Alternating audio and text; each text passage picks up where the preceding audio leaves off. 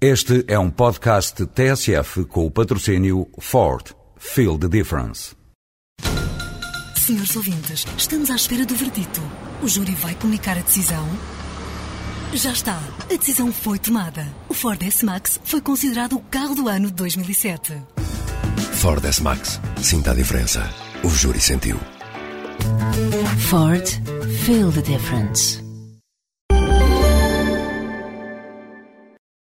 Imagens da execução de Saddam Hussein que esta semana circularam na internet provam à saciedade que um ato de barbárie não pode nunca ser considerado um ato de justiça.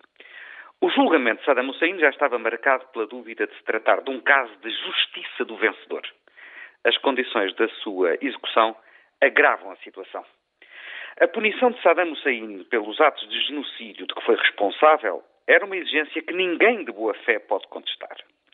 As condições de execução deram-nos a imagem brutal de um puro ato de vingança sectária entre comunidades étnicas e religiosas que gera o caos no Iraque. Perante a força brutal das imagens, a administração americana tem dificuldade em explicar porque é que perdeu o controle da situação e deixou que as autoridades iraquianas se entregassem a uma execução vingativa que só vai aprofundar as divisões no país. Mas o erro, o erro fundamental, está na natureza da própria pena aplicada.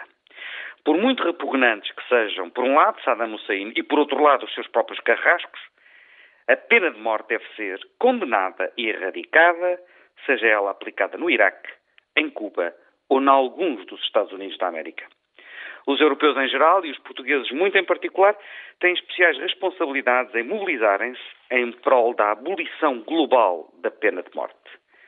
Já agora, não lhe parece, caro ouvinte, neste momento, ensurdecedor o silêncio dos que aqui, entre nós, em Portugal, têm assumido publicamente a defesa da pena de morte?